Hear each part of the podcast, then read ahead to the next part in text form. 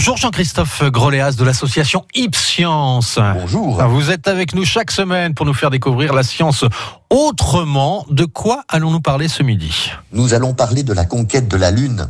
Nous l'avons oublié, mais la conquête lunaire est une très vieille histoire dont nous n'avons mémorisé que quelques bribes. La guerre froide entre les USA et l'URSS commence en 1947. La conquête de l'espace ne tarde pas à suivre et ressemble à s'y méprendre à une guerre de l'espace. De véritables batailles vont avoir lieu pendant des décennies. Les victoires ne font pour la plupart pas de victimes, mais affirment qu'elle est la plus grande puissance mondiale. La sonde russe Luna 1 est la première à effectuer le survol de la Lune en janvier 59. Un point pour les Russes.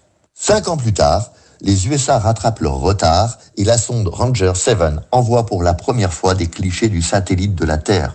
Égalité. Février 66. La très soviétique Luna 9 est la première sonde à se poser sur la Lune et à envoyer des clichés de la surface lunaire. Ça vaut au moins deux victoires. La même année, les Américains réalisent des photographies détaillées des sites d'atterrissage présélectionnés pour les futures missions du programme Apollo et permettent de cartographier 99% de la surface lunaire. Avantage à l'ouest. Le pilote du module américain habité Apollo 8, James Lovell, sera le premier homme avec ses coéquipiers à apercevoir la face cachée de la Lune.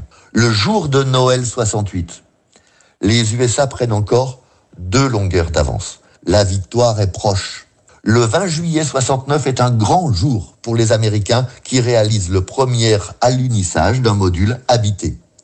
L'astronaute américain Neil Armstrong, commandant de la mission Apollo 11, pose les pieds sur la Lune et déploie le drapeau américain. La suprématie US ne fait plus de doute. Suprématie américaine, certes, mais on a quand même frôlé la catastrophe avec euh, Apollo 13. Si vous me le permettez, Jean-Christophe, pour illustrer, je cite Houston, we have a problem, Houston. oui, oui, oui. Tout n'a pas été aussi simple. Les derniers hommes à avoir foulé le sol lunaire sont deux Américains au cours de la mission Apollo 17. En décembre 72, la guerre a duré 13 ans. Jamais une somme plus importante n'a été dépensée par la NASA que pour son programme Apollo. Il est néanmoins admis que cet investissement sera amorti à l'avenir par les retombées d'un tel exploit. L'étude de la Lune est en effet importante pour la science fondamentale, mais apparaît aussi comme une porte d'exploration de l'univers lointain. Je vous souhaite une semaine intersidérale. Merci Jean-Christophe Groléas de l'association Ipscience. Nous vous retrouverons la semaine prochaine. À la semaine prochaine. Et